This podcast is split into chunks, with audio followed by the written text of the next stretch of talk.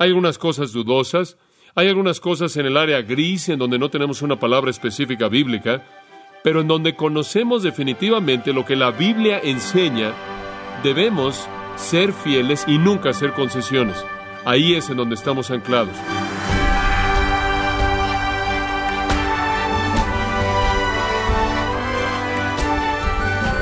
Hay una parábola que dice que durante la Guerra Civil Americana, un soldado quería mejorar sus probabilidades de sobrevivencia, por lo cual decidió vestirse con una chaqueta azul, como el ejército del norte, y con pantalones grises como las tropas del sur. El resultado fue que le dispararon desde los dos bandos.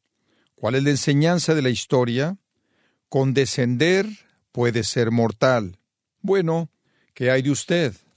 Va vestido con un mosaico uniforme espiritual, mezclando las normas de Dios y las suyas, y piensa que es una forma segura de vivir. ¿Coquetea usted con las concesiones? En pocas palabras, ¿qué tan comprometido está usted para honrar a Dios? Hoy en gracia a vosotros, el pastor John MacArthur le ayudará a ver la increíble bendición que viene de una vida sin concesiones, título de su estudio acerca de la vida de Daniel. Un naturalista eminente, en uno de sus libros de texto, describe una planta marina que crece desde una profundidad de 150 a 200 pies y flota ahí en las rocas del océano occidental. De acuerdo con el naturalista, el tallo de esta planta tiene menos de una pulgada de grosor, sin embargo crece y florece y resiste contra los golpes y presiones de las olas que rompen continuamente contra la costa. ¿Cuál es el secreto de esta planta que aparentemente es frágil y débil? ¿Cuál es la clave de su fuerza y resistencia maravillosa ante las presiones que enfrenta? Es porque, dice el naturalista, la planta débil puede enfrentar la furia de los elementos debido a que está anclada de manera sólida, aferrándose, por así decirlo, para su propia vida a las rocas desnudas que yacen en el fondo mismo del agua. Es sorprendente cómo en nuestras propias vidas podemos soportar los golpes aplastantes de las olas de la vida si tenemos un ancla apropiada. No importa cuán frágiles parezcamos o qué tan débil sea la planta, cuando tenemos las raíces apropiadas y el ancla apropiada, podemos aferrarnos a ese suelo. Si podemos convertir esa ilustración en un sentido de cabeza, podremos decir que mientras que los pies de Daniel estaban en Babilonia, su cabeza definitivamente estaba en el cielo. Él realmente se había anclado a las cosas de Dios. Y yo creo que la clave de la disposición de Daniel a ser fiel en medio de una sociedad pagana en la cual él vivió fue una falta de disposición a hacer compromisos, a hacer concesiones con los absolutos de Dios. Ahora, una de las cosas que he creído hace muchos, muchos años atrás, cuando afirmé enseñar la palabra de Dios es que donde hay un principio de la palabra de Dios, usted nunca se desvía en términos de su conducta. Hay algunas cosas dudosas, hay algunas cosas en el área gris en donde no tenemos una palabra específica bíblica, pero en donde conocemos definitivamente lo que la Biblia enseña, debemos ser fieles y nunca hacer concesiones. Ahí es en donde estamos anclados. Y eso es precisamente lo que caracterizó la vida de este hombre, Daniel. Él no vaciló cuando tuvo que ver con los absolutos de la ley y la palabra de Dios. Y eso lo ancló a una roca de confianza que le permitió soportar todas las tormentas de la situación caldea Babilonia. Y por cierto, le recuerdo que los caldeos realmente estaban inclinados a lavar el cerebro de Daniel y sus tres amigos y el resto de los jóvenes judíos que habían deportado en la primera deportación en el 606 a.C. estaban comprometidos con un proceso de lavado de cerebro. Y Daniel y sus tres amigos resistieron eso. Y recordará usted que intentaron hacer eso al cambiar tres cosas. Número uno, querían reeducarlos, darles una educación caldeo-babilonia. Número dos, los renombraron, les dieron otros nombres, dándoles nombres babilonios, en un esfuerzo por cortarlos, aislarlos del pasado. Y en tercer lugar, quisieron imponer en ellos un estilo de vida caldeo. Entonces fue un asunto de reeducación, fue un asunto de redefinición de quiénes eran ellos y fue un asunto de reorientación al asunto de vivir de acuerdo con un estilo de vida caldeo. Y si funcionaba, habrían estado lo suficientemente lavados en el cerebro. Ahora, los historiadores nos dicen que se estima que entre 50 y 75 de estos jóvenes fueron sacados de la corte de Judá. Estos habrían sido la simiente real y los hijos de los nobles y los príncipes de Judá. Entonces 50 75 fueron tomados y solo sabemos de cuatro que trazaron una línea y no hicieron concesiones. Entonces es probable que el proceso de lavado de cerebro funcionó en la mayoría de estos jóvenes. Usted recordará que le dije que probablemente tenían unos 14 o 15 años de edad. Normalmente no es una época en la que un joven ya tiene la virtud que se necesita para resistir una operación muy sofisticada de lavado de cerebro, lo cual tiene latente en ella una promesa tremenda de avance personal, de alcanzar la fama, la fortuna en la corte Babilonia.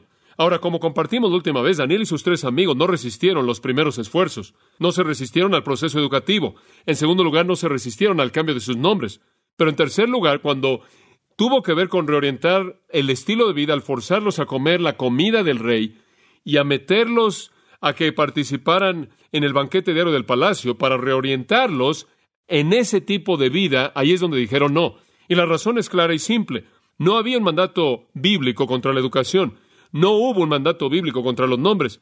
Pero hubo un mandato bíblico claro en contra de comer la comida caldea. Número uno era comida ofrecida a ídolos y era la costumbre común en todas sus festividades que en primer lugar se ofrecían a los dioses, a sus propios dioses paganos. En segundo lugar, tenían leyes de dieta muy estrictas a las cuales no se adherían los babilonios y por lo tanto, mientras que podían hacer las primeras dos, reconociendo realmente lo que el esfuerzo estaba tratando de lograr y al resistirlo en la fortaleza de su crianza y su compromiso con la palabra de Dios, no podían aceptar lo tercero, porque eso habría sido sinónimo de negar la declaración absoluta de la ley de Dios. Y el punto, amados, es lo siguiente.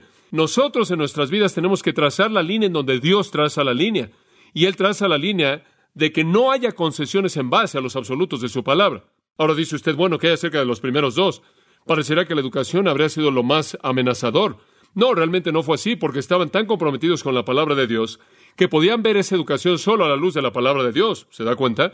Ellos la interpretarían a la luz de la palabra de Dios. Y el segundo, ellos podían cambiar sus nombres, pero claro que no podían cambiar sus corazones. No podían cambiar sus almas. No podían cambiar sus mentes acerca de lo que sabían que era verdad. Pero si ellos se entregaban a lo tercero y aceptaban y se adaptaban al estilo de vida caldeo, entonces habrían negado la palabra de Dios y habrían sido presas ciertamente del proceso educativo. Porque si hubieran hecho concesiones con la palabra de Dios en su comida, fácilmente habrían hecho concesiones en la palabra de Dios en otras áreas también. Y entonces vemos que la médula en una vida sin concesiones es la declaración de la palabra de Dios. Ahora también compartimos con usted la última vez que es bastante asombroso, una postura bastante sorprendente para un joven de 14 años de edad. Habla mucho de su virtud, habla algo de sus padres. Podría decir algo también del impacto en su vida del gran avivamiento bajo Josías. En algún punto a lo largo del tiempo, Daniel tuvo una educación tremenda. En algún punto a lo largo del proceso, él hizo un compromiso con Dios a no contaminarse a sí mismo. E inclusive a esa edad, a esa temprana edad, él vivió ese compromiso en contra de una situación terriblemente difícil. Necesitamos tener ese mismo tipo de virtud, obviamente. Demanda una postura sin concesiones a favor de los absolutos de la palabra de Dios. Y Daniel lo hizo y así también lo hicieron sus tres amigos. Y toda la educación y todo el aliento y todos los sobornos, las tentaciones, las presiones y todas las ambiciones y todas las glorias y promesas de la corte del rey no hicieron que estos cuatro jóvenes hicieran concesiones con lo que ellos sabían que era la verdad. No lo iban a hacer. Ellos iban a aprender el idioma del rey, ellos iban a estudiar la educación caldea, había ciencia y había matemáticas y había muchas cosas que habrían sido útiles. Habrían algunas cosas que eran filosóficas y teológicas que rechazarían, pero en sus propios corazones había tal compromiso con la palabra de Dios y la ley de Dios que toda esa educación habría sido filtrada a través de la verdad de Dios. Y creo que todavía tenemos esto en la actualidad. Creo que como cristianos, con mucha frecuencia, cuando nuestra fe es fuerte, oímos que el mundo está diciendo y somos educados en las universidades del mundo y, las, y demás pero si nuestra fe es fuerte y nuestro compromiso con la palabra de Dios es fuerte, esa educación es filtrada a través de la palabra de Dios. Y en muchos casos nos hace más capaces de revertir la situación y tomar la palabra de Dios y llevarla de regreso a ellos, porque podemos ver las debilidades en sus teorías y en su teología. Pienso en hombres como Francis Schaeffer, quien es un regalo de Dios en muchas maneras a esta época. Un hombre que ha estudiado por años y años las filosofías del mundo, para que en al entender las filosofías del mundo, él puede entender cómo la palabra de Dios habla en contra de esas filosofías y para que pueda enfrentarlos con la verdad de Dios. Pienso en científicos quienes por años han estudiado las teorías de la evolución para que puedan ser refutadas con el texto de la palabra de Dios. Las filosofías de diferentes sectas y religiones falsas han sido estudiadas en mucho detalle por personas piadosas, quienes a su vez nos han provisto con recursos para contraatacar y para traerle el Evangelio a personas que están atrapadas en sistemas falsos. Daniel y sus tres amigos no temieron esto porque ellos sabían que tenían el filtro de la palabra de Dios mediante el cual podían filtrar toda esta educación. Y quiero advertirle en este punto a no exponerse a ese tipo de oportunidades educativas, a menos de que tenga ese filtro. De lo contrario, va a verse en una situación en la que pueda terminar naufragando en su fe. La gente me dice, ¿cree que los cristianos deberían ir a universidades seculares? La respuesta a eso es que creo que algunos cristianos deberían estar ahí, no todos. Algunos de nosotros quizás tienen que ser expuestos a eso para poder enfrentar con esto. Entonces, a ellos no les importaba la educación porque ellos tenían lo que se necesitaba para enfrentar la educación. E inclusive aceptaron los nombres caldeos. Eso no es tan raro. Vivimos en una sociedad en donde somos nombrados de acuerdo con lo que es actual en nuestra sociedad. En la actualidad los nombres no significan nada. Realmente no les molestó eso en absoluto, pero nunca habrían adoptado el estilo de vida. Y como dije la última vez, es el estilo de vida de cualquier sociedad, lo cual es el elemento de mayor corrupción, ¿se da cuenta? Porque una vez que usted comienza a vivir de la manera en la que la sociedad vive, usted se ha abandonado a la filosofía de este mundo, no importa lo que se le ha enseñado a usted. El estilo de vida siempre va a ser el elemento de mayor corrupción de cualquier sociedad pagana. Y entonces vemos a Daniel rechazándolo en ese punto. Él detiene el proceso de lavado de cerebro y no se va a adaptar a su estilo de vida. En Proverbios 4:23 dice, sobre toda cosa guardada, guarda tu corazón porque de él mana la vida. Y lo que eso significa es proteger tu corazón, porque si tú pierdes tu corazón, si entregas esa parte básica de tu ser que piensa y responde y motiva y te hace actuar, si llegas a abandonar eso, la vida, el resto de tu vida va a ser corrompida. Guarda tu corazón y eso es lo que Daniel hizo. Ahora, para nuestro estudio, quiero que veamos las consecuencias de un compromiso así. Él hizo el compromiso. Ahora, ¿cuáles son los resultados? Y por cierto, pudieron haber sido todos malos.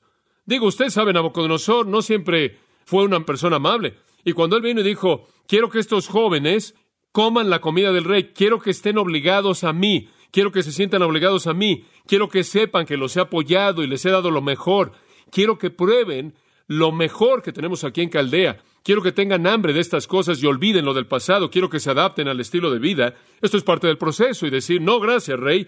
Podría haber sido algo bastante serio. Lo único que tiene que hacer es leer un poco más adelante en el libro y va a descubrir que una vez cuando alguien no hizo lo que el rey dijo, lo arrojó a un horno de fuego. Y otra vez cuando alguien no hizo lo que el rey dijo, otro rey lo arrojó al foso de los leones. Entonces los resultados de adoptar una postura sin concesiones algunas veces serán malos. No hay duda al respecto. Algunas veces hay un gran precio que pagar. Ir en contra de un monarca pagano podría ser muy, muy peligroso. Pero Daniel tuvo que hacerlo porque era parte de su virtud. Y sus tres amigos, esos jóvenes maravillosos mencionados en el versículo 6, Ananías, Misael y Azarías, fueron fieles y caminaron, entraron a ese horno de fuego. Daniel fue fiel y él entró a ese foso de leones. Si eso es lo que tiene que ser, así tiene que ser. Aún así no iba a haber concesiones. Ahora regresemos al texto, comenzando en el versículo 8, y quiero que vea una secuencia de características. Y creo que esto es tan emocionante, una secuencia de características que son una realidad de una persona que adopta una postura sin concesiones. Cuando una persona determina en su mente vivir de una manera sin concesiones en una sociedad pagana, hay una secuencia de características que veo ilustrado aquí. Y no están en ningún orden en particular, pero las veo simplemente manifiestas. Y son tan prácticas. Simplemente se las voy a dar en una especie de lista, una, como una despensa, así que usted simplemente puede comenzar a escribirlas. Número uno, una valentía sin vergüenza. Una valentía sin vergüenza. Versículo 8, véalo. Y Daniel propuso en su corazón no contaminarse con la porción de la comida del rey, ni con el vino que él bebía. Pidió, por tanto, al jefe de los eunucos, este Saspenaz, que no se le obligase a contaminarse. Ahora, espera un momento, Daniel. Esto es bastante valiente. Digo, ¿no podría ser un poco más amable? Digo, ¿le estás diciendo al rey que su comida te va a contaminar? Me encanta ese tipo de valentía. ¿No le gusta a usted? Él no dice, sabes una cosa, rey, desde que yo era un pequeñito, yo he tenido que tener una dieta especial. Él no trató de salirse de la situación. Él no dijo, bueno, usted sabe, mi cuerpo no simplemente no se ajuste esto. Él no dijo, estoy muy enfermo y sabe una cosa usted, no me siento demasiado bien, no me siento muy bien y, y yo sería mejor que no comiera, es una comida tan, tan rica, tan sazonada. Y sabe una cosa, oh, estoy tan acostumbrado a la comida en la tierra en donde vivíamos, simplemente no puedo digerir esto. Él no dice eso. Él pudo haber dicho eso. Nosotros podríamos hacer eso. Y sabe una cosa, muchas veces cuando queremos salirnos de una situación que realmente es un asunto espiritual, damos una razón diferente de una razón espiritual para salirnos de la situación. No queremos admitir que es una situación espiritual. Alguien le dice a usted, oye, ¿por qué no vienes con nosotros? Vamos a hacer esto y vamos a hacer aquello y no decimos, bueno, ¿sabes una cosa? No creo que está bien, creo que es pecaminoso hacer eso y no quiero hacer concesiones en mi compromiso con Jesucristo. Y decimos, bueno, será muy agradable, pero me tengo que quedar en casa hoy en la noche, tengo que hacer algo y bueno, tú sabes. No, no, lo suavizamos, realmente no establecemos el hecho de que hay un asunto espiritual en juego. Y me encanta esto. Daniel tiene 14 años de edad, qué virtud. Él dice, por cierto, dile al rey que no puedo comer esto, me va a contaminar. Una valentía sin vergüenza va de la mano con una vida sin concesiones. Es algo maravilloso, valiente. Él pudo haber usado una palabra diferente de contaminarse. Esa es una palabra muy fuerte. Algo que está contaminado, dice en el Antiguo Testamento, es una abominación al Señor. Pero la razón por la que Él no puede comer y beber es porque Él se contaminaría. Y entonces eso es lo que Él dijo. Él se contaminaría, número uno, porque es comida, porque es carne ofrecida a los ídolos, y Él no se iba a acercar a un ídolo. Y en segundo lugar, Él se contaminaría porque no habría sido preparado según la, la ley de dieta judía y él habría estado violando las leyes de Dios y eso constituye una contaminación. ¿Y sabe lo que yo creo? Él no lo dice en ese versículo, pero el hecho de que él dijo que para que no se contaminara a sí mismo me implica que él le debió haber explicado a Aspenaz por qué era una contaminación. Él le debió haber dado todo el asunto acerca de las leyes, acerca de la dieta del Antiguo Testamento. Él le dio haber dado unas cuantas palabras acerca de la idolatría también. Y simplemente le hizo saber todo. Aquí es donde estoy parado y no lo voy a hacer porque eso no sigue la ley de Dios. Y sabe una cosa, ¿no es algo maravilloso cuando alguien en medio de una situación muy difícil no le da vergüenza hablar la verdad de un compromiso con la palabra del Señor? Eso es virtud genuina. Esa es virtud real que no hace concesiones. A él no le dio pena su Dios y no le dio vergüenza su fe en Dios, inclusive en medio de una sociedad pagana, aunque era un prisionero del rey aunque el rey tenía el derecho de matarlo por desobediencia y rebelión, nunca hizo que su compromiso se tambaleara. Y francamente, para la gente normal, la Biblia dice que el temor del hombre trae, ¿qué? Lazo. Para la mayoría de la gente, el temor del hombre nos atrapa, pero no para Daniel. Pero aquellos que tienen una virtud sin concesiones siempre parecen tener una valentía sin vergüenza. Pensé en esto, un punto tan interesante que decidí seguirlo, rastrearlo un poco en la Biblia. Y sabe una cosa, lo vi en Moisés, simplemente me encanta eso, lo ve en Moisés. Moisés simplemente se acerca a Faraón y dice, Faraón, deja ir a mi pueblo. Oh, me gusta eso. Y lo veo con David. Un par de veces en los Salmos registra cosas que nos ayudan a ver esto en el corazón de David.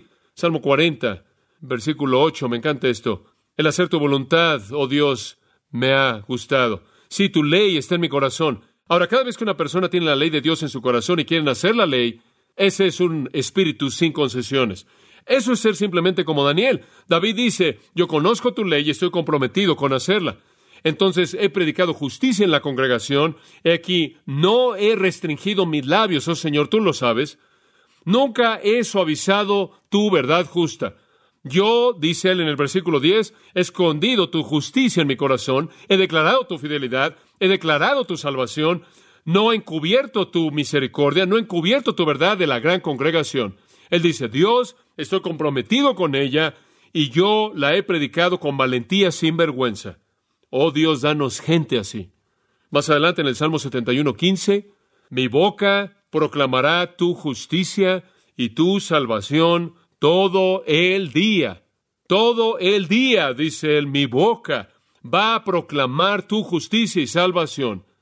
Valentía sin vergüenzas. Los amigos de Daniel la tuvieron Observa el capítulo 3 de Daniel. Es simplemente maravilloso. Versículo 13.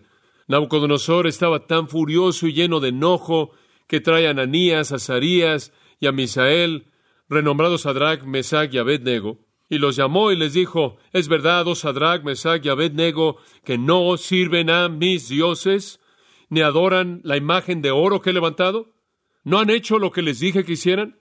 Ahora, si están listos, en el momento en el que oigan el sonido de ella, él nombra a toda la orquesta, cuando era momento de adorar a los dioses. Si ustedes no se postran, los arrojaré en medio de un horno de fuego ardiendo.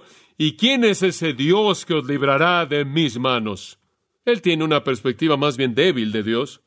Sadrach, Mesach y Abednego respondieron y dijeron, me encanta esto, oh Nabucodonosor, no es necesario que te respondamos acerca de este asunto. ¿No es algo de peso responderte? Si quisiere nuestro Dios a quien servimos puede librarnos del horno de fuego ardiendo, de tu mano rey nos librará. Pero si no, sepas, oh rey, que no serviremos a tus dioses, ni adoraremos la imagen de oro que tú has levantado. No importa lo que sucede, no adoraremos tu imagen. Oh, qué valentía, qué virtud manifiestan estos tres jóvenes. Lo volvemos a ver en el Nuevo Testamento tantas veces. Este mismo tipo de valentía sin vergüenza que viene con un corazón que no hace concesiones. Estoy pensando de un versículo aquí. Sí, Marcos 8:38. Nuestro Señor dice, todo aquel que se avergüence de mí, de mis palabras, en esta generación adúltera y pecaminosa, también de él, el Hijo del Hombre, se avergonzará cuando él venga en la gloria de su Padre con los ángeles santos. ¡Wow! Esas son palabras bastante fuertes, ¿no es cierto?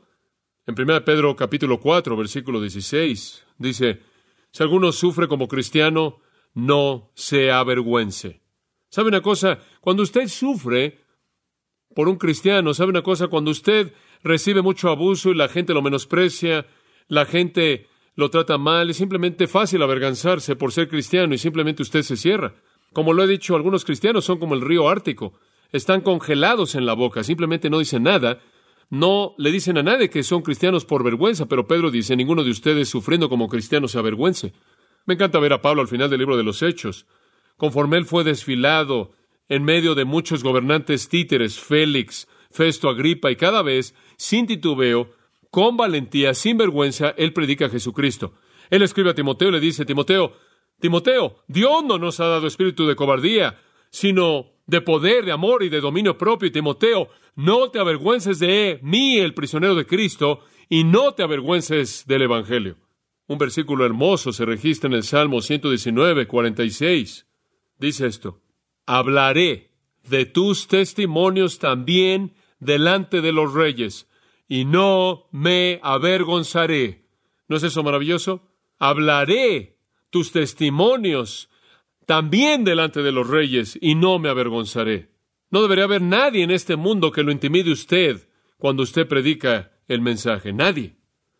Daniel tenía la virtud que permanece sin temor y con valentía y sin vergüenza delante de los reyes y habla lo que es la verdad. Un espíritu osado de compromiso total con Dios que lo hizo que fuera sorprendentemente honesto. ¿No es eso maravilloso? Ser valiente por la verdad. Ezequiel lo llama poner tu rostro como pedernal. Y el pedernal, claro, es muy difícil, es muy duro, es muy duro. Está determinado, no hace concesiones. De hecho, en 1 Crónicas 12:8, la misma virtud es llamada poner su rostro como león. No hay muchas cosas que intimidan a un león. En Filipenses 1, Filipenses capítulo 1, versículo 27, simplemente me encanta esto. Solo vuestra conducta sea digna del Evangelio de Cristo, para que sea que venga a veros o esté ausente, puedo oír de que están siendo fieles en un espíritu, con una mente, esforzándose, luchando juntos por la fe del Evangelio, y ahora escuche esto, y en nada intimidados por vuestros adversarios. ¿No es eso maravilloso? En nada intimidados por sus adversarios, siendo valientes en vivir y hablar. Encontré una ilustración interesante en un libro antiguo. Es de un sermón de Dele Moody, y se lo voy a leer. Y cito, hay una historia de un joven que vino con un grupo de hombres a atacar a un rey que tenía una gran armada, un gran ejército de tres mil hombres. El joven solo tenía quinientos y el rey envió un mensajero al joven diciendo que no necesitaba el temer el rendirse, porque él lo trataría con misericordia. El joven llamó a uno de sus soldados y dijo, Toma esta daga y métetela en tu corazón. Y el soldado tomó la daga y se la metió en su corazón.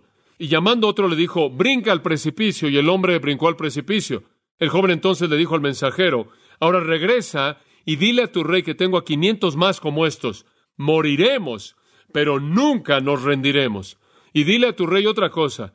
que lo voy a encadenar con mi perro adentro en media hora. Y cuando el rey oyó eso, él no se atrevió a enfrentarlo y su ejército huyó de ellos como el tamo del viento y en 24 horas tenía al rey encadenado con su perro. Yo confío en Dele Moody, pero no sé qué tan verdadera sea esa historia. Ciertamente no estoy seguro, pero ilustra el punto. Hay un nivel de compromiso involucrado. Una vida que no hace concesiones tiene una valentía santa, sin temor, que no conoce vergüenza alguna al llevar el nombre de Jesucristo. Y entonces, en cierta manera, usted puede medir si usted tiene esa postura sin concesiones, cuando usted está viviendo esa vida sin concesiones, si encuentra esa valentía sin vergüenza. Y le voy a decir una cosa, una vez que usted en su propia mente como Daniel, determina en su corazón que donde Dios traza una línea absoluta, usted va a trazar una línea absoluta. De manera valiente y sin vergüenza, usted va a permanecer fiel en esa postura y usted va a hablar sus testimonios delante de los reyes y va a encontrar que esa valentía es una realidad en su vida. Y sabe una cosa, ese tipo de personas realmente son usadas por Dios.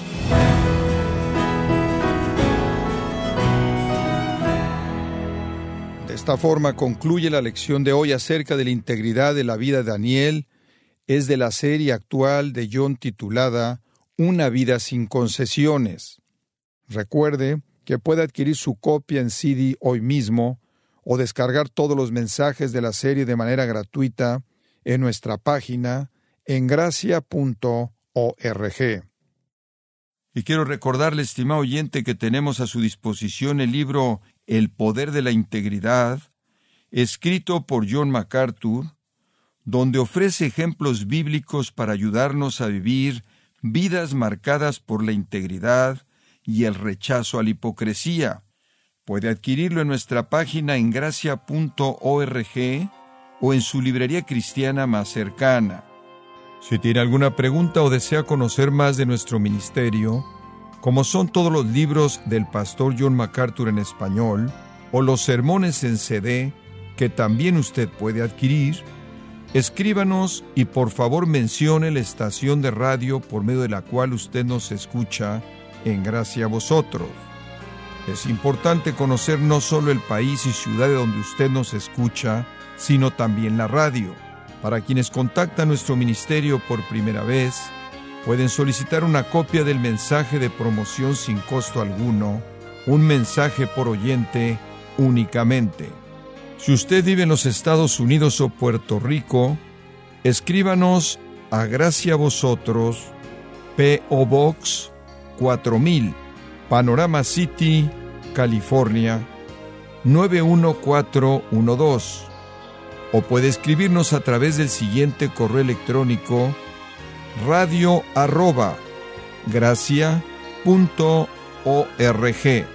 Y en nuestra oración que Dios haya obrado en su vida y hablado a su corazón, desafiándole y ministrándole por medio de la enseñanza de su palabra. Y tenga presente que sus oraciones son vitales y que puede ofrendar a gracia a vosotros yendo a nuestra página en gracia.org.